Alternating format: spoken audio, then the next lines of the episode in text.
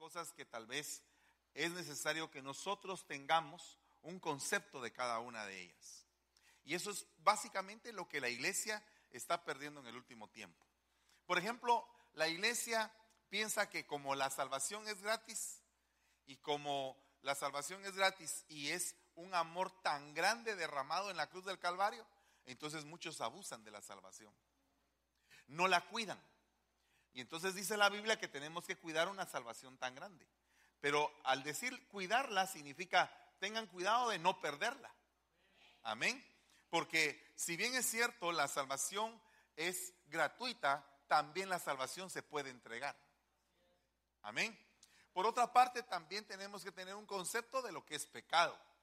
Porque el problema de la cristiandad es que peca, pero se justifica. ¿Verdad? La, persona peca sin tener sentido del pecado propiamente y de lo que le puede afectar. Entonces el pecado dice en la Biblia que es como una levadura que va entrando primero en la primera canasta, en el primer cesto, en el segundo cesto y en el tercer cesto. O sea que ataca el cuerpo, ataca el alma y ataca el espíritu. Digamos que hay pecados que golpean tan fuertemente al ser humano que le tocan su espíritu. Uno de ellos es el pecado sexual, el pecado de fornicación, por ejemplo, es algo que toca directamente el espíritu, porque es un pacto de sangre. Al hacer un pacto de sangre con una persona, ¿verdad?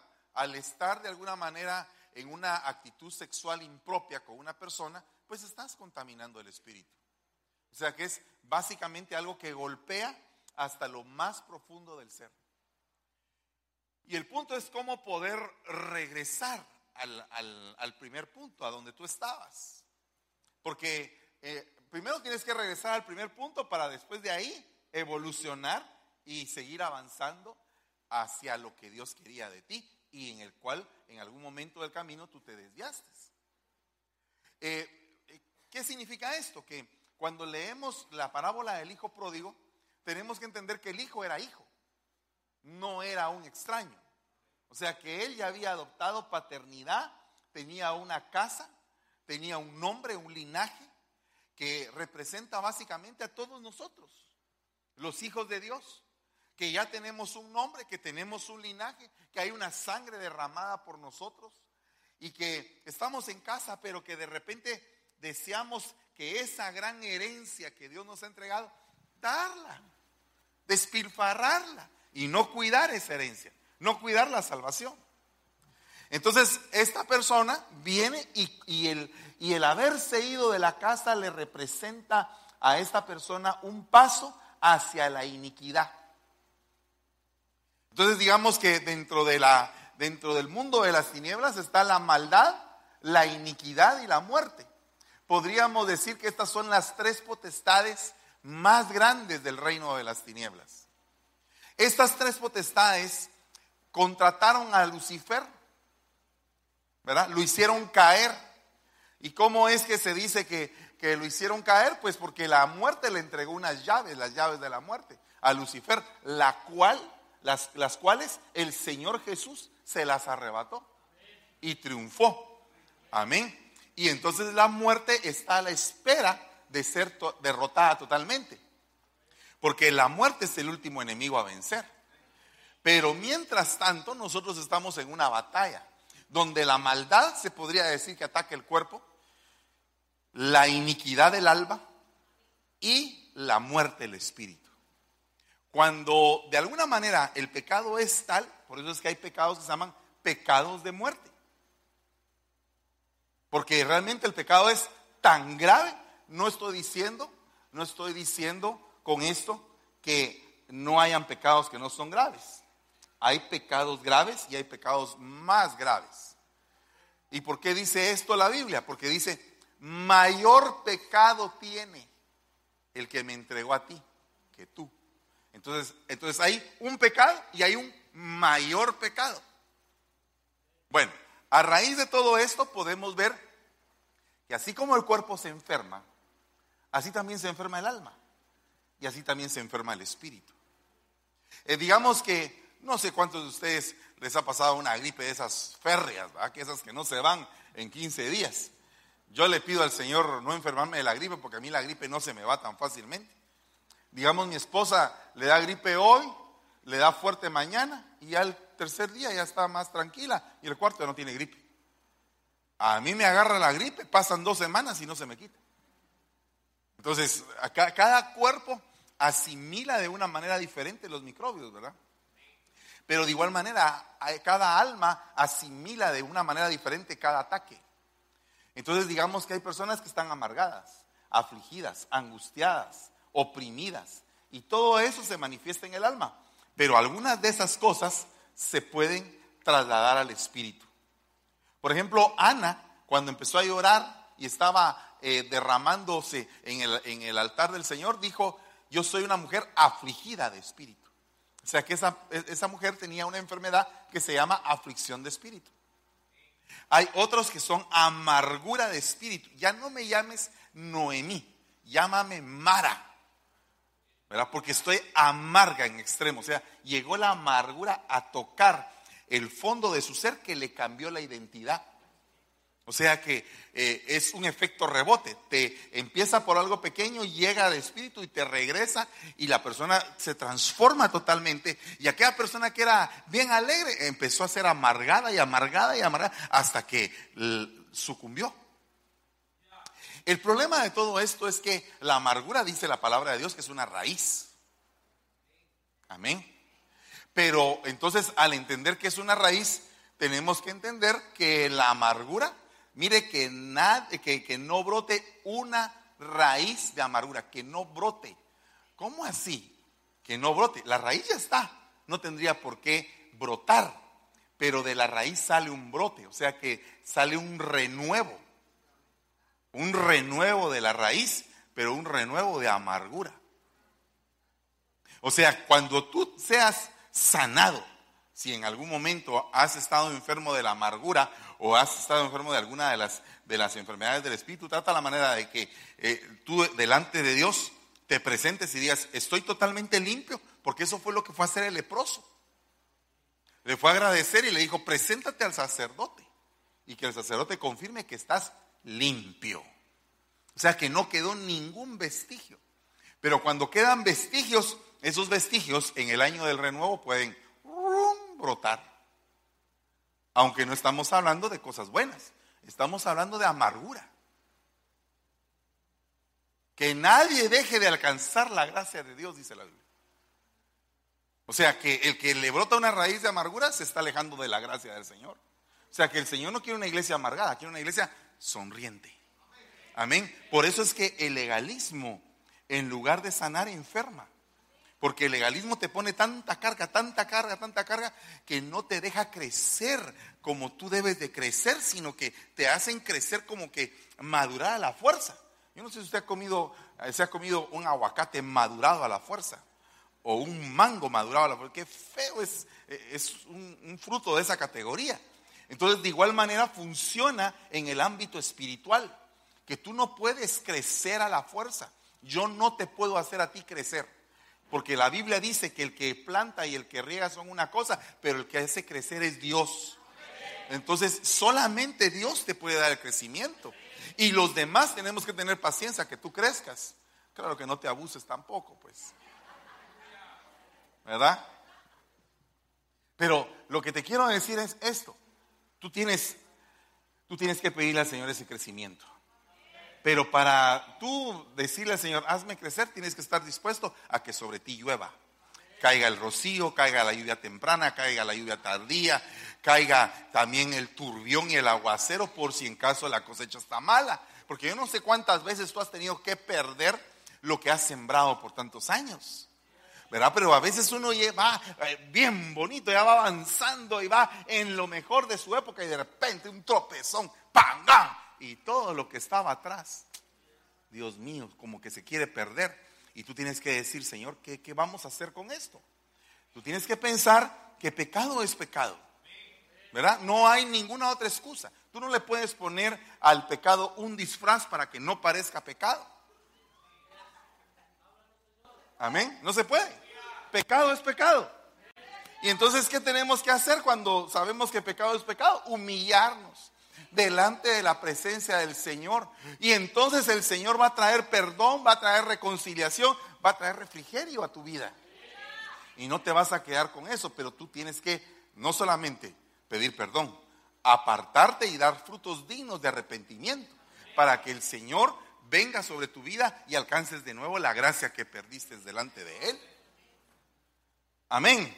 Bueno, eh, todo esto viene al caso porque eh, yo quisiera que, tú leyeras esta, esta versión. Mira lo que dice, el tema se llama el renuevo de los espíritus. El hombre piensa que su conducta es recta, dice, pero es Yahvé quien escuta, escruta los espíritus. ¿Verdad? Entonces, fíjate que muchas personas pueden pensar que lo que tú estás haciendo es correcto. Pero cuando tú llegas a tu intimidad, sabes que Dios no está de acuerdo con lo que estás haciendo. Independientemente de que toda la gente te abrace, te bese o te felicite. ¿Verdad? Eh, mire, la Biblia dice que Jesucristo en el último tiempo va a ser predicado hasta por contienda. O sea que van a haber algunos que van a estar predicando a Cristo por competencia. ¿verdad? Otros van a estar levantando iglesias por rencor. Otros van a poner iglesias por amor al dinero. Otros van a, ser miles de razones por las cuales se puede levantar una obra, entre comillas, y no ser la razón exacta que Dios quiere. ¿Verdad? ¿Y por qué Dios lo permite? La pregunta es, ¿por qué es que el Señor se permite eso? Pues porque el nombre de Cristo va a ser predicado, aún por contienda.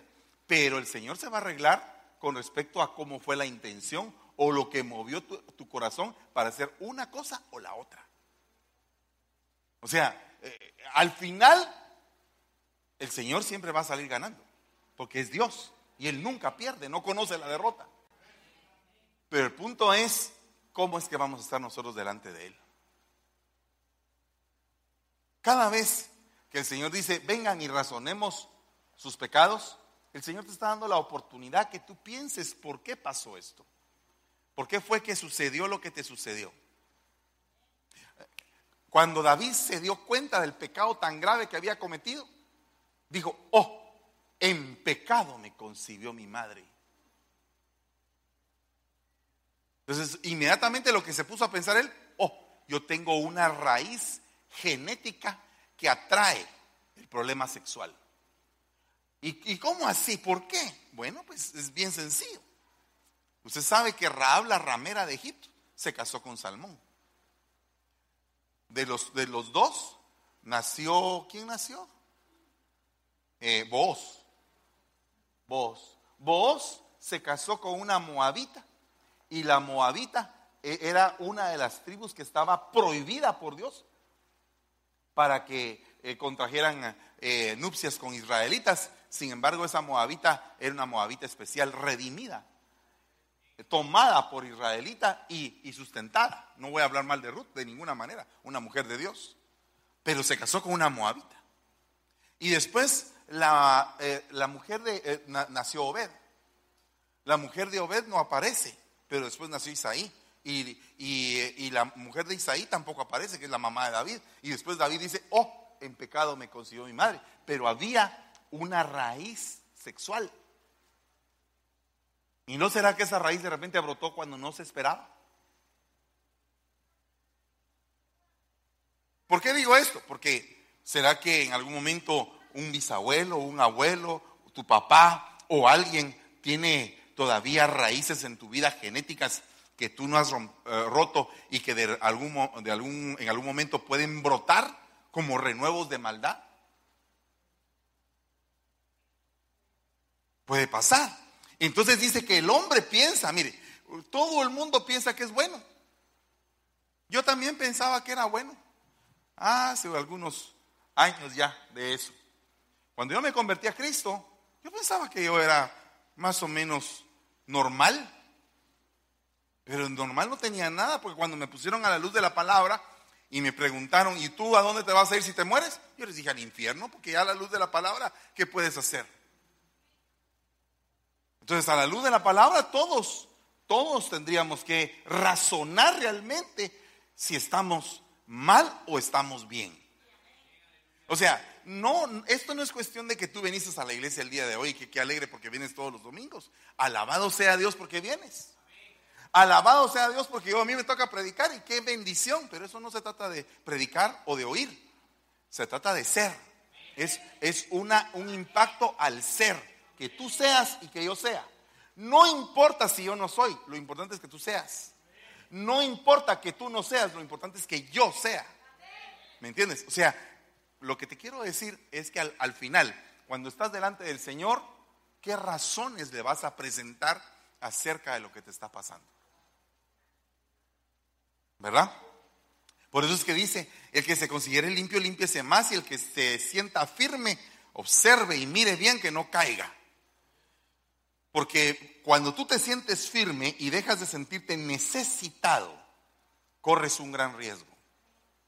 Continuamente es necesario que nosotros estemos escudriñando y oyendo y practicando la palabra de Dios. Es necesario eso. Pero aparte, mire este mismo versículo cuando dice que de la Biblia parece correcto su proceder, dice la Biblia al día. La corona de Jerusalén dice, al hombre le parecen puros todos sus caminos, pero Adonai es el que levanta, el que pondera los espíritus. Y aquí ya, vemos que primero aparece un proceder, un caminar, una conducción, pero después dice pureza. Ya esto es otra, como que otra dimensión, como saber qué tan puro estoy, saber si no me he contaminado con algo o no me vivo contaminando con cosas. Porque al, hablar de pureza, pureza es algo que no tiene contaminación. Algo puro es algo que no está contaminado. Cuando estamos hablando de, caminos, estamos hablando de conducción, de cómo tú te conduces en la vida, qué es lo que tú haces, eh, cómo es que tú realizas lo que Dios quiere que tú realices. Pero ya cuando hablamos de pureza, estamos hablando de qué es lo que entra a tu cuerpo. Y el cuerpo tiene normalmente 12 puertas. Dos oídos, dos ojos, la nariz, la boca, el ombligo, ¿verdad? Las partes íntimas, la piel, y entonces dependiendo de cómo esté tu situación espiritual, así tú vas a tener cerradas las puertas o abiertas las puertas para que entre algo que no le parece a Dios, que entre a tu templo. Algo que contamine tu templo. Amén. Por decirte algo, si tú tienes algo que estás viendo en la televisión, pero tú sabes que eso no le da paz a tu espíritu, pero que sí le da gusto a tu carne pero no le da paz a tu espíritu. Y decides tomarlo, inmediatamente tú tienes una puerta abierta. Amén. Bueno, de ahí oiga lo que dice acá. El hombre piensa que su conducta es limpia. Todas las obras del humilde son patentes ante Dios. Entonces aquí hay otra, como que otra dimensión, que es necesario que nos humillemos. O sea, que nos despojemos de quiénes somos, hermano. Porque mire, hay iglesias donde la ostentación se ve desde el altar. Y no me refiero porque tengan cosas de lujo. Porque, mire, hermano, gloria a Dios si una iglesia es bendecida económicamente. Eso no es malo. Si usted, pero cuando eh, eso llega al corazón del hombre y lo perjudica, lo carga y lo contamina, entonces se vuelve ostentación. Cuando la Biblia dice que las mujeres no se peinen con peinados ostentosos no significa que el peinado ostentoso lo tiene que juzgar el hermano. El peinado ostentoso lo tiene que juzgar la persona que se lo hace. No, sé si me doy a entender con esto. Porque uno sabe qué es lo que le cae bien y qué es lo que le cae mal. Si tú te vas a poner un pelo así, así, y te vas a tomar una foto en el Facebook y te vas a ver así como que la muy chula, o como que porque fíjense que el peinado ostentoso es, lo, lo, utilizan muchos para atacar a las mujeres, para que, para que la mujer no esté arreglada. Pero, pero, ¿por qué no hablan de los hombres?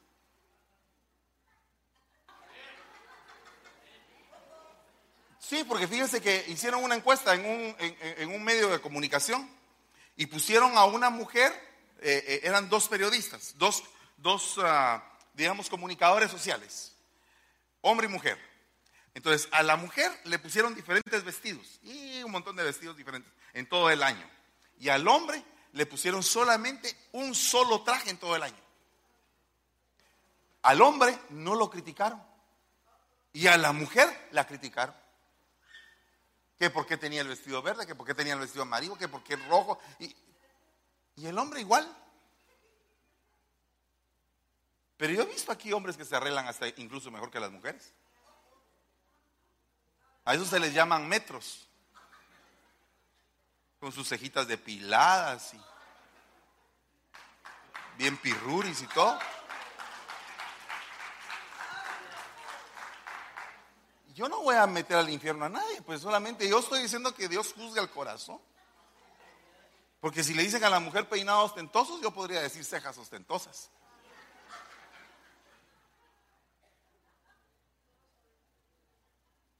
¿Verdad? ¿O no, ¿O no cree usted? Hermana, por lo menos diga un amén.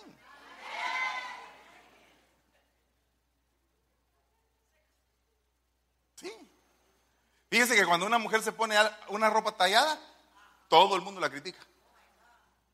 Y yo he visto hermanos que tienen el pantalón, pero pegado así, pero pegado. Ahí no dicen nada porque solo los camotes se le ven.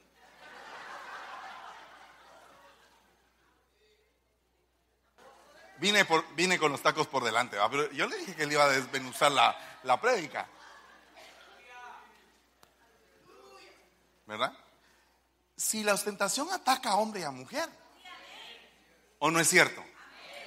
El problema no es el traje, el problema es el corazón. Por eso es que dice, todas las obras del humilde son patentes ante Dios. Qué alegre eso, ¿verdad? Deberíamos de buscar una doble porción este año de humildad. Porque si hubiera humildad, a la hora de que corrigen a tu hijo darías las gracias. Un día la pastora Abigail me llamó y me dijo, mira papá, fíjate que Yeshua hizo esto y esto y esto.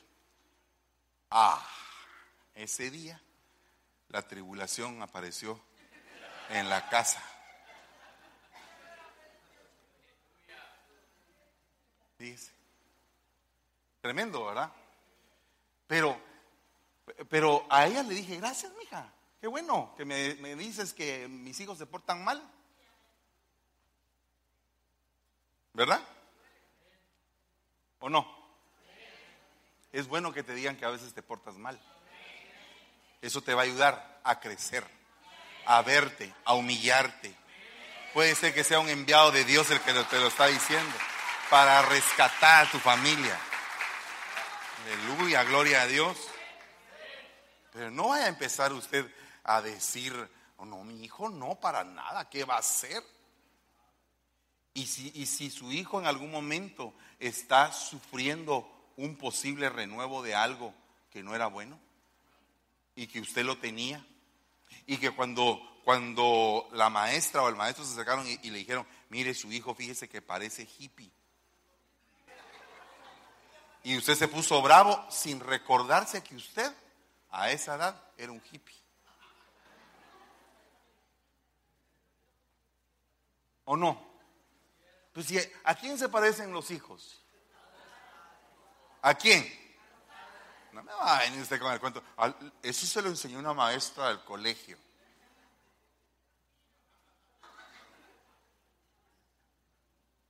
Delicado. Todo el mundo cree que hace lo mejor, dice. Cada cual cree que lo que hace está bien. Cada cual justifica sus decisiones.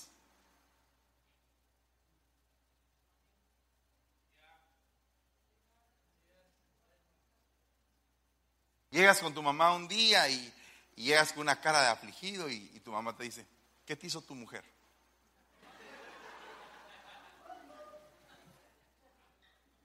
Nada, mamá. Mm, algo te hizo. ¿Te recuerdas que te dije que no te casaras con ella, verdad?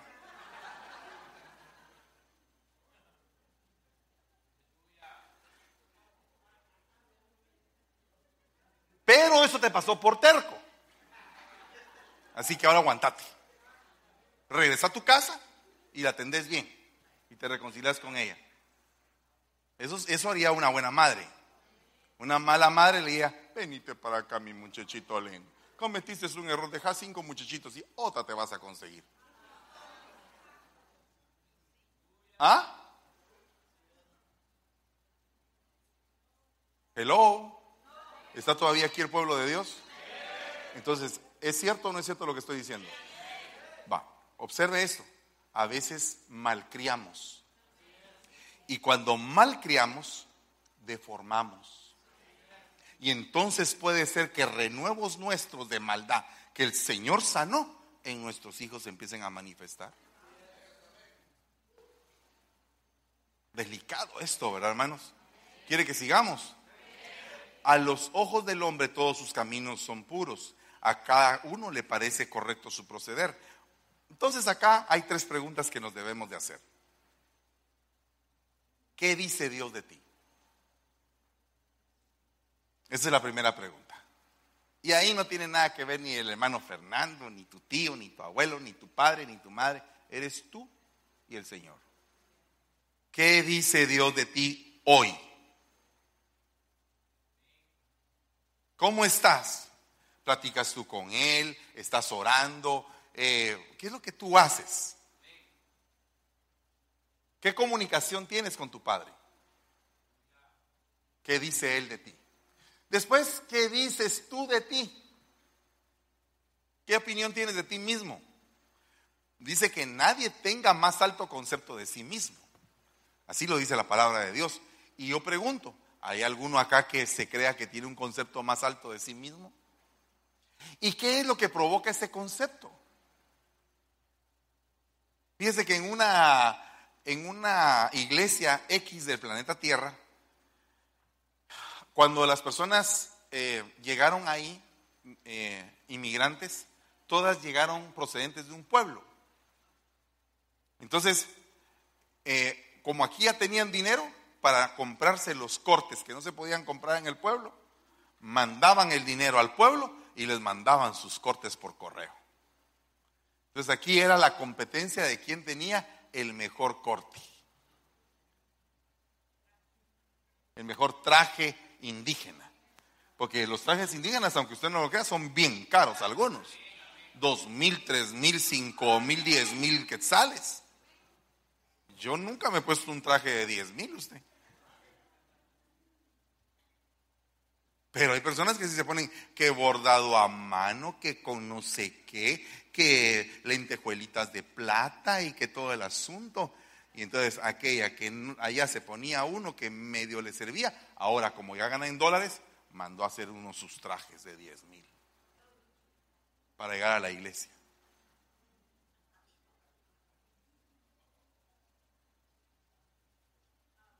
¿Qué dices tú de ti mismo? Hay iglesias donde se compite quién lleva la mejor cartera, quién tiene el mejor carro,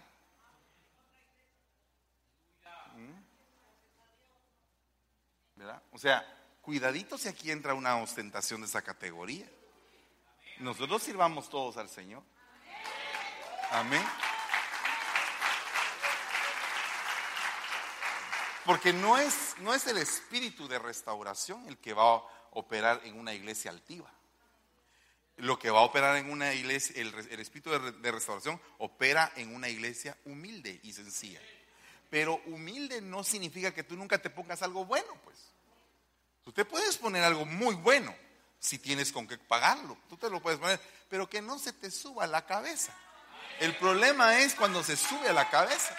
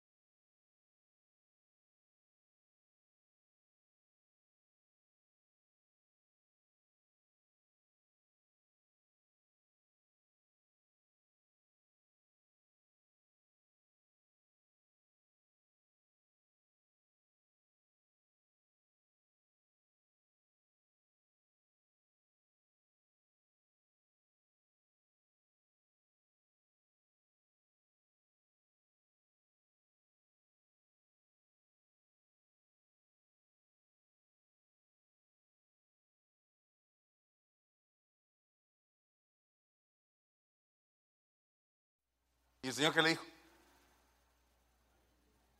Sí.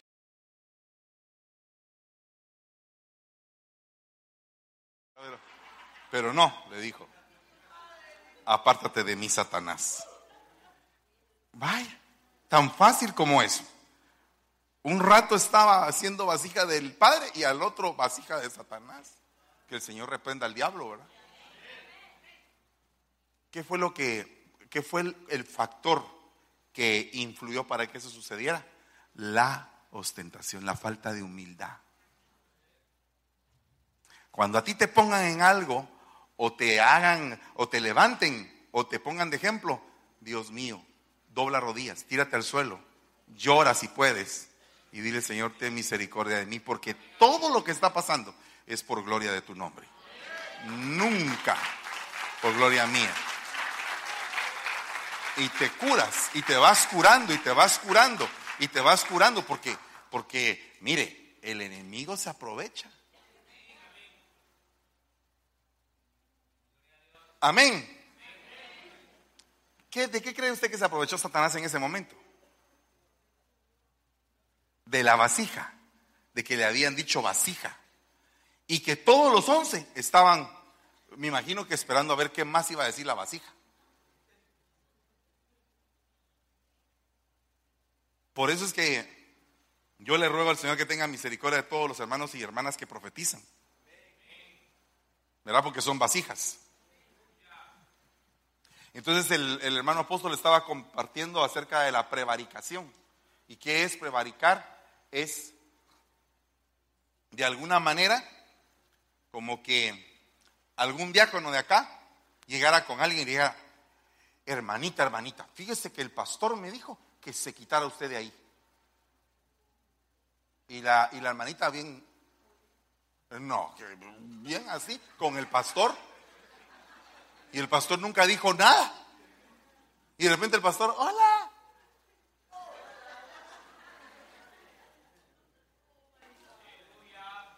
Mi hijita linda, ¿cómo es?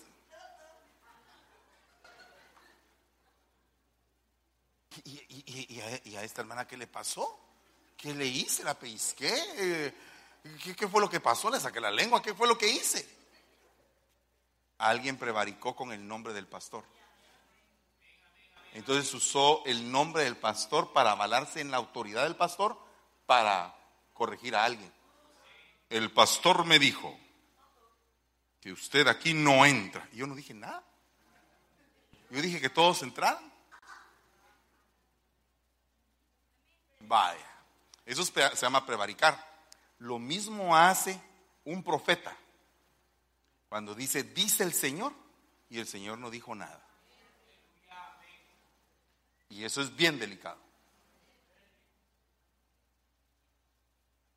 Ya no nos está gustando muchito la predica.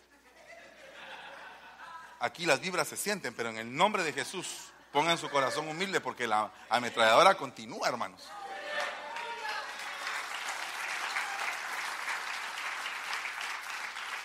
Mire la versión oro, Proverbios 16.2. Todo lo estamos hablando del mismo versículo, que Dios ve las intenciones del corazón.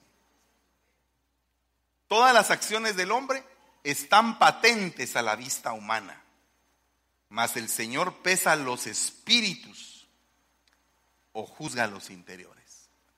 Vaya, en esta versión lo siento yo hasta como que un poco más profundo. Pesa los espíritus. Hace algún tiempo, y cuando yo era pequeño, uh, dijo alguien por ahí, lo voy a poner en disciplina, que lo dijo. Ah, pero mire, pues, hace algún tiempo, cuando yo todavía no era cristiano, cuando era pequeño, tenía como unos 10 años. Entonces sí, íbamos con mi abuelita de vacaciones a nuestro pueblo. Entonces como ella era muy devota, me decía, mira, muy devota de la religión equivocada. Entonces eh, me decía, mira, vamos a ir a las cofradías a ver a todos los santos, me decía. Si no, no hay vacaciones. Entonces yo iba a todas las cofradías, San Antonio, San Cristóbal, Santa no sé qué, Santa Eduvige, Santa Caralampio, todos los santos. Pero en eso llegábamos al lugar donde estaba San Miguel Arcángel. Entonces la estatua de San Miguel, un ángel al lado, algo así va, y con una pesa aquí. Y entonces yo le decía a mi mamá, le decía, mira mamá, ¿y para qué sirve esa pesa? Le decía yo. Para cuando te muras, me decía, te van a pesar ahí. Si te falta el peso, al infierno vas a parar. A mí la garrotera me caía cuando me decía eso, hermano.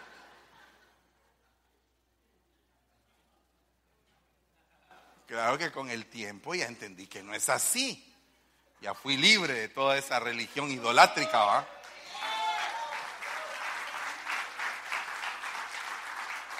Pero lo que sí sé ahora es que Dios pesa los espíritus, pesa los corazones, pesa las intenciones. Y por eso es que dice la palabra, tu reino ha sido medido, pesado y hallado falto de peso. O sea que hasta en el Señor, en nuestras acciones, nuestro espíritu debe tener un peso adecuado y justo delante de los ojos de Dios. Entonces, ¿qué vamos a hacer? si en algún momento no llegamos a la talla o no llegamos a la medida. Dos cosas pueden pasar. Una es que te lleven a un lugar para terminar la obra, que eso es duro, es después de la muerte. O que aquí te toque una agonía tan larga que te purifiques mediante la agonía. Por eso es que decía el hermano Toniel Ríos Paredes, cuando Dios no sana un cuerpo, es porque está trabajando un alma. Entonces, la agonía purifica. Te permite arrepentirte, te permite ponerte a cuentas, te permite saber quién tú eres, presentarte delante de Dios.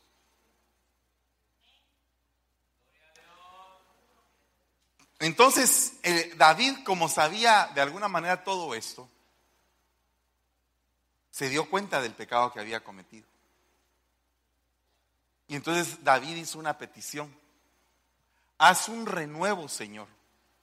Haz un renuevo, pero de un espíritu recto dentro de mí. Haz un renuevo, pero de rectitud. Yo quiero la rectitud, alcanzarla. Porque la pregunta es, ¿será que estás algo torcido? Porque si estoy pidiendo rectitud es porque me siento torcido. Amén.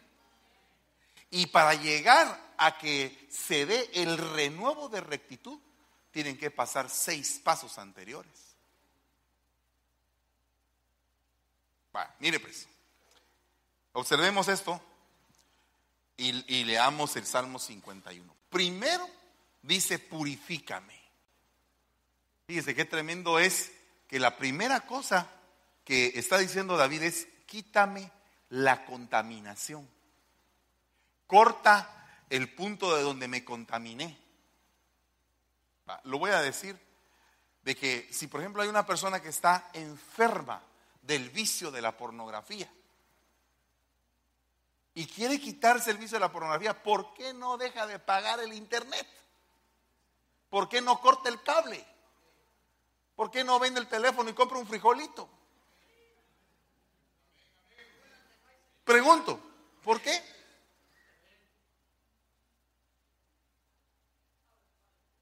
¿Verdad? Porque hay algo que está contaminando puede ser la televisión, puede, ¿por qué no se declara eh, un ayuno? ¿Por qué no le dice adiós a las redes sociales? Siquiera hasta se toma una fotografía y dice goodbye.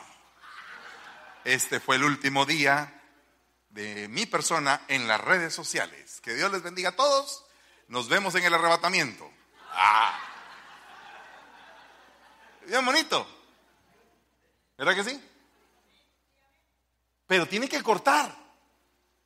Tienes que decirle al Señor, yo quiero que, yo quiero que me purifiques, quiero purificarte. Pero como quiero purificarte, entonces te voy a demandar ciertas cosas que no me agradan. Quita esas redes sociales, apaga el celular, compra un frijol, regálale el celular a un hermano que lo necesite y que no sea tan corrupto.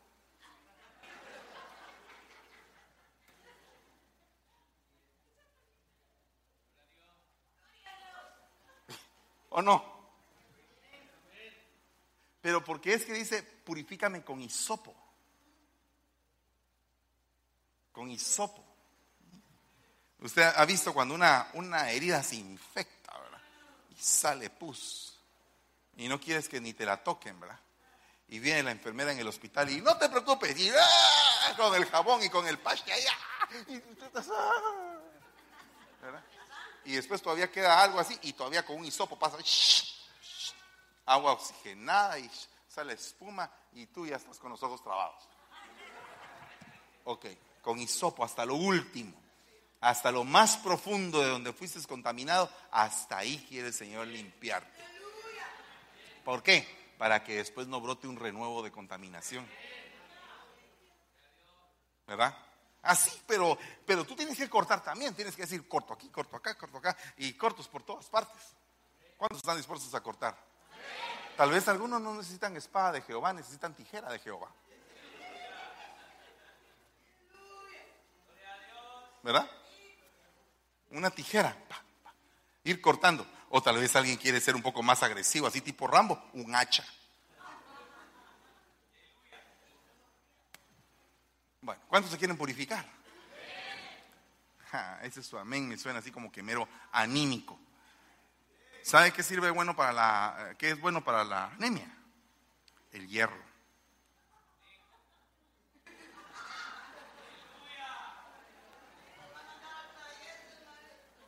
Va, después de la purificación, se cortó todo lo contaminado.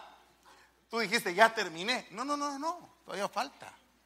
Lávate. Báñate, echa una gran cantidad de agua sumérgete en la palabra. Ah, vaya, palabra por aquí, palabra por allá. Entonces, ¿qué es lo que tienes que hacer tú? ¿Qué, tendrías ese? ¿Cuál sería el siguiente remedio para, para poder mejorar? Ir a la iglesia. ¿Qué más? ¿Sabe qué? Cuando un muchacho está así, descarriadón o algo, ¿qué dice Habacuc? Mire, cuando no hay esperanzas, cuando no hay esperanzas, porque a veces algunos papás dicen, ya este ya no, ya perdí las esperanzas con él. Cuando no hay esperanzas, es lo que dice Habacuc, capítulo 1. ¿Verdad? Ay, Señor, mira todo lo que nos ha pasado. Señor, mira los, los, establos. Señor, mira todo, todo. Es una devastación. No hay esperanza. Ese es Habacuc 1. Habacuc 2 dice, escribe la visión.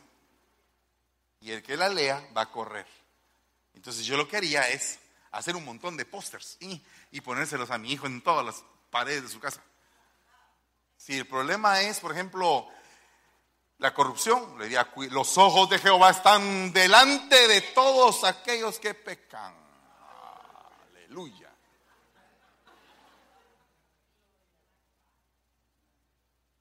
El Señor escudriña lo más profundo del corazón. Y así, y llenaría todo ahí. Todo el cuarto. Se levanta ahí. Y el patojo quiso mi mamá con mi cuarto. Quítale a todas las estrellas de básquet y de fútbol, chicharito, a todos los demás. Y, y en lugar de chicharito, la palabra del Señor en todo lado. No, que yo lo voy a quitar. Cuidado si te lo quitas, porque esta es mi casa. Vos vivís bajo mi techo. Y yo pongo en mi techo lo que yo quiero. Y vos si quieres lo lees y si no cerrás los ojos.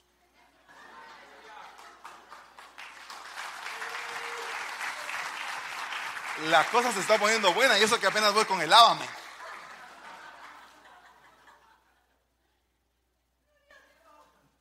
Pero ¿por qué dice seré más blanco que la nieve? Porque cuando entra el proceso de lávame, es el proceso de razonamiento. Purifícame es el proceso de cortar la contaminación, pero lávame ya entra un proceso de razonamiento. De venir, Señor. Por eso es que dice, vengan y razonemos sus pecados. Si son rojos, yo los volveré blancos como la nieve. ¿Cómo los va a volver blancos? A través del lavamiento. Bien enjabonado.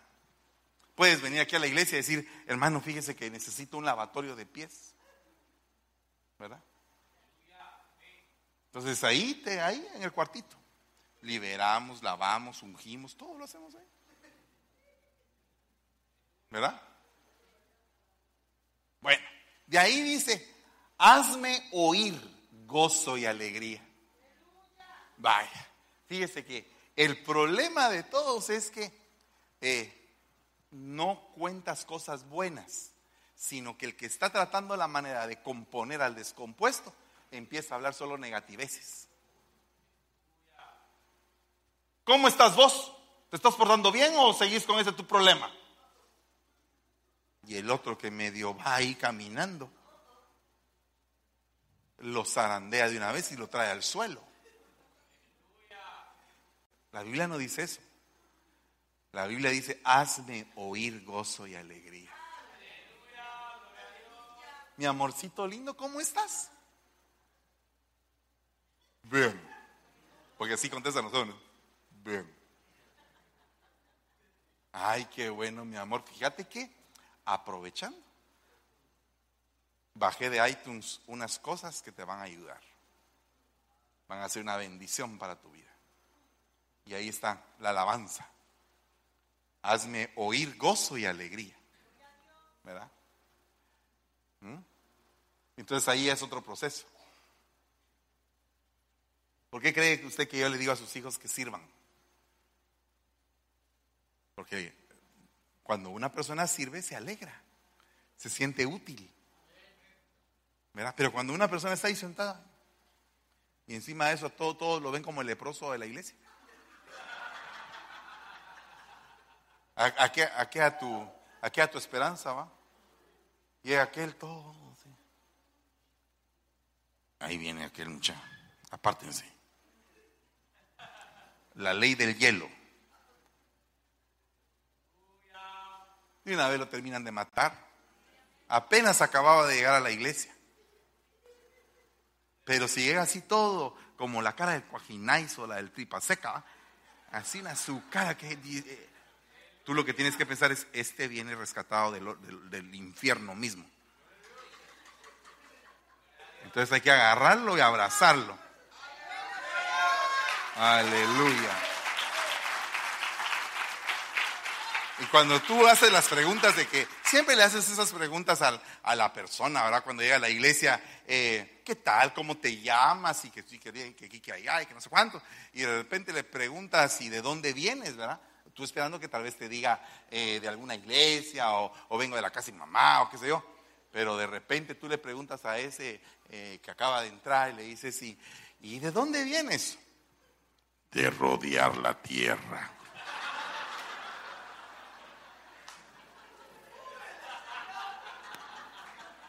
El pobre hermano se desmaya ahí, le da el telele, porque no sabe que es más poderosa la luz que las tinieblas y que nosotros somos hijos de luz y que la luz que hay en nosotros hace huir a las tinieblas.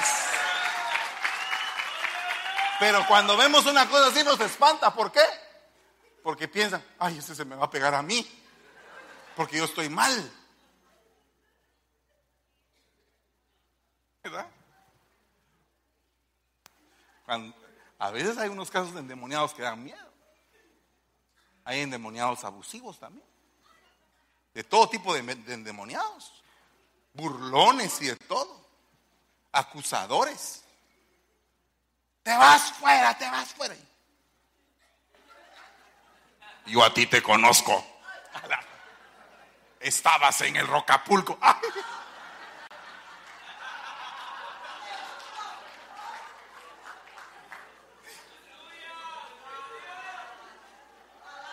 La sangre del Señor Jesucristo que nos libre. Entonces aquello de repente, ¿no? Choque los cinco, le va a decir al endemoniado.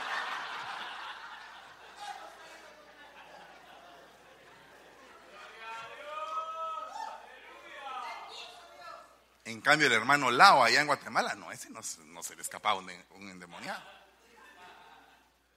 ¿Verdad? Cuenta la historia de hace muchos siglos que se le portó abusivo un endemoniado. Como el hermano al lado tenía su acento así fuerano, ¿verdad? No decía te vas fuera, sino que decía te vas fuera. Te vas fuera, Satanás, te vas fuera. no se dice fuera, se dice fuera. Le dijo el endemoniado. Ah, el hermano Lao no, no vaciló ni titubeó, sino que así con mucha fe dijo, pues como seiga, pero te vas fuera.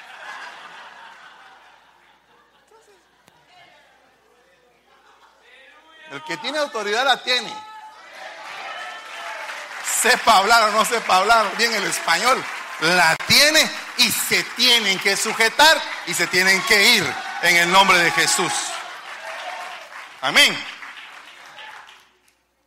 Que oigan los eh, eh, gozo y alegría, no solo todo es negativismo.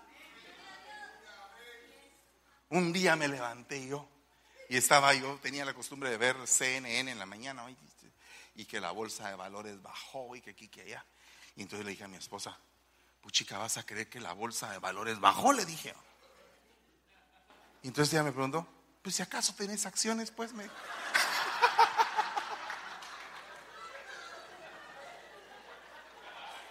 Tranquila. Y entonces yo dije, ah, pues sí, dije yo. No tengo, no tengo acciones, ¿para qué me va a preocupar? Que si se cae, que si sube todo. ¿O no? Y usted que se enoja a veces con, con cualquier cosita ahí o, o, pierde la paz, mire, ya se me fue el tiempo, hombre.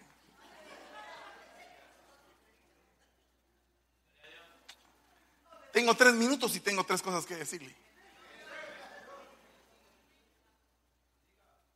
Dice, bueno, entonces estábamos en que tenía que oír gozo, ¿verdad? Alégrese. Cuéntese buenas noticias.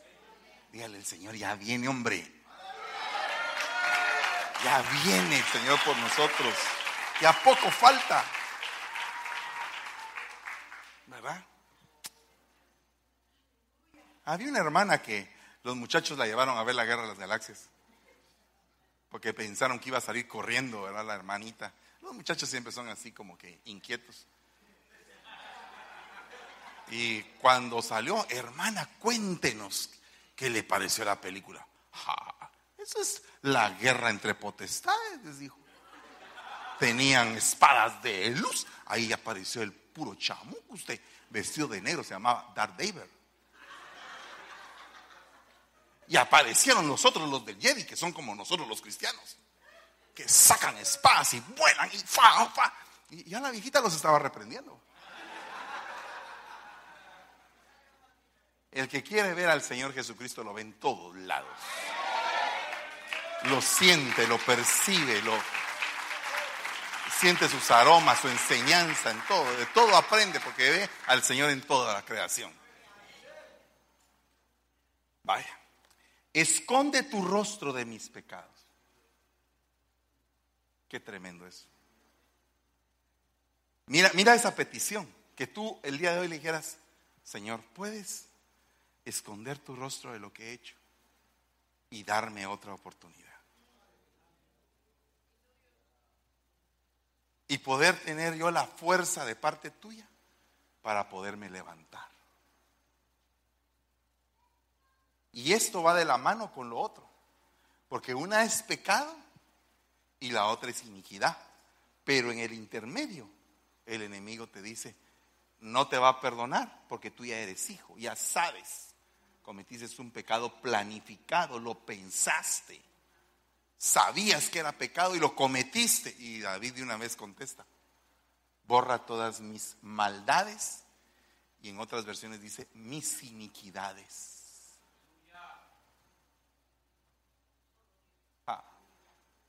Y ahí, cuando el Señor dice, sí, lo voy a hacer por ti. Me voy a olvidar de todo lo que hiciste.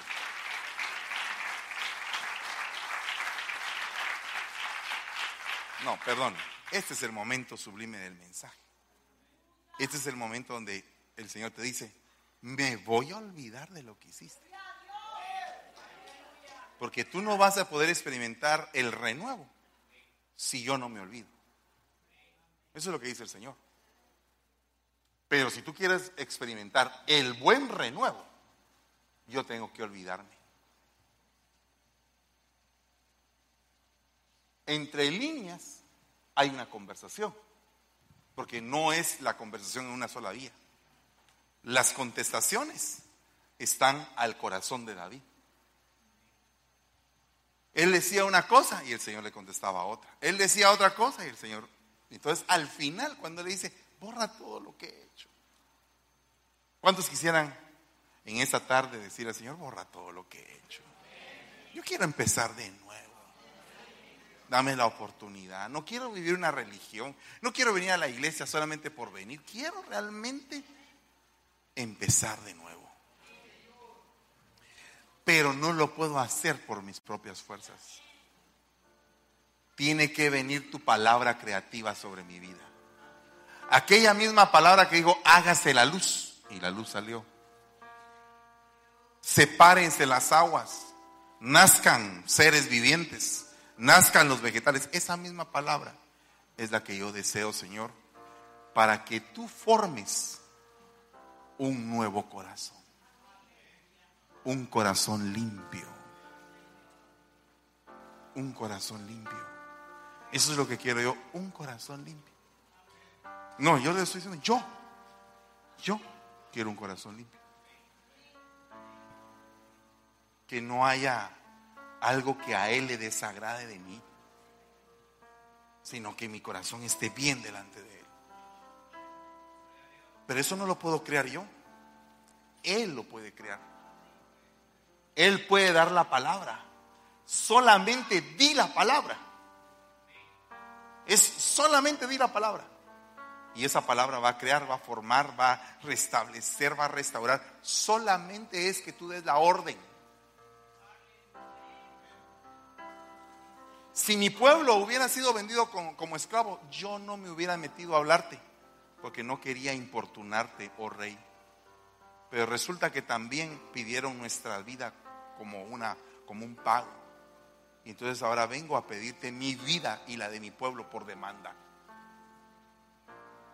Era una orden de muerte la que había eh, sido escrita por el adversario Amán. Y que vino la reina Esther y que dijo, Señor, mi rey, revierte la orden. Entonces, definitivamente hay órdenes en contra de nosotros, pero el único que las puede revertir es el Señor de gloria. Es el único. El único. Y después dice, y renueva un espíritu recto dentro de mí. Y entonces tu espíritu se empieza a renovar totalmente. Empieza a formarse, a tomar dominio de todo tu ser interior. Y eso es lo que en este momento el Señor quiere hacer. Así que, si tú quieres, preséntate delante del Señor.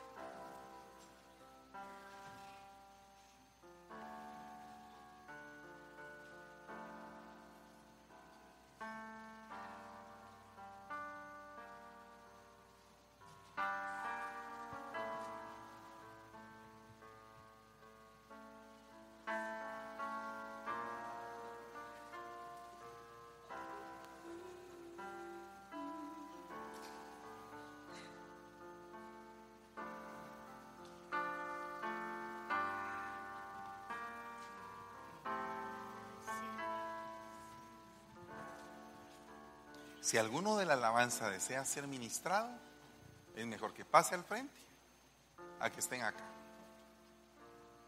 Amén. Y no importa si hay piano, no hay piano, lo que haya, no importa. Lo que importa es que todos seamos ministrados. Que haya sanidad en el campamento es lo que Dios necesita.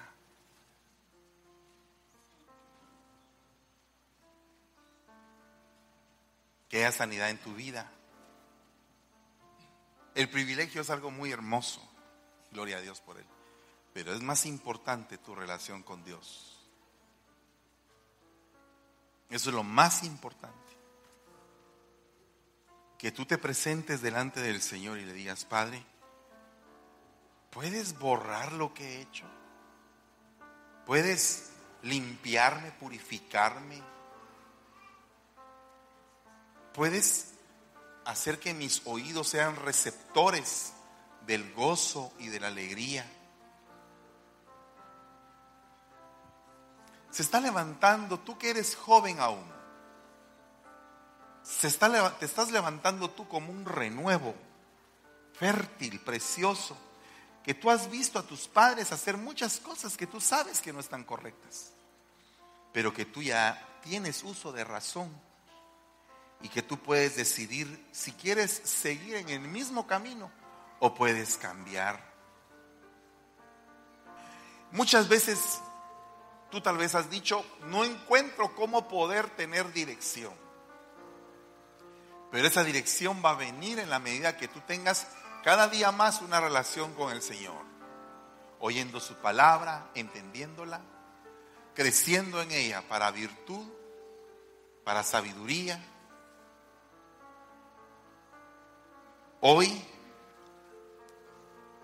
el Señor pasa enfrente de tu vida y pasa con un hacha cortando las raíces que puedan brotar y que no son buenas para tu vida.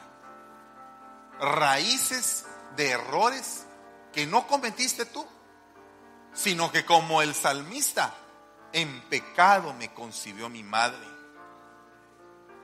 Esas raíces tienen que ser cortadas para que tú tengas una nueva oportunidad y un nuevo futuro y una nueva esperanza.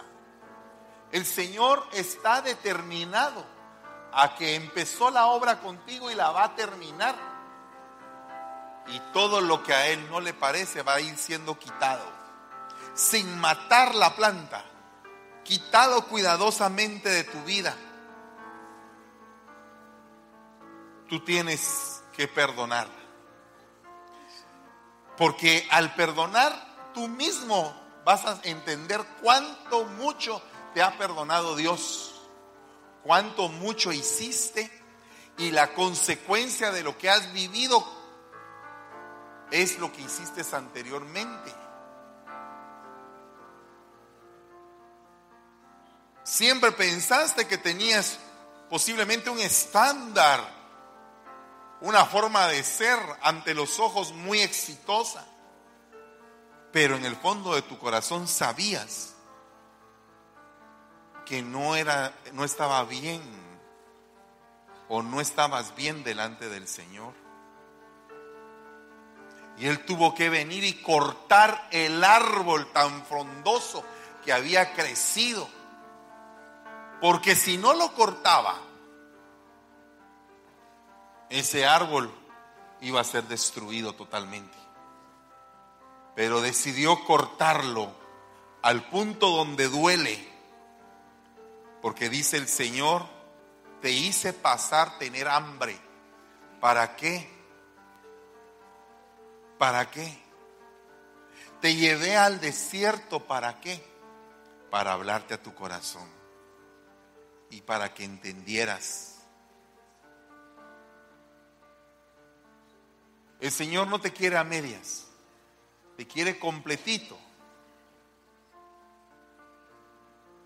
Completo, completa. Y quiere que triunfes. Yo veo en tu vida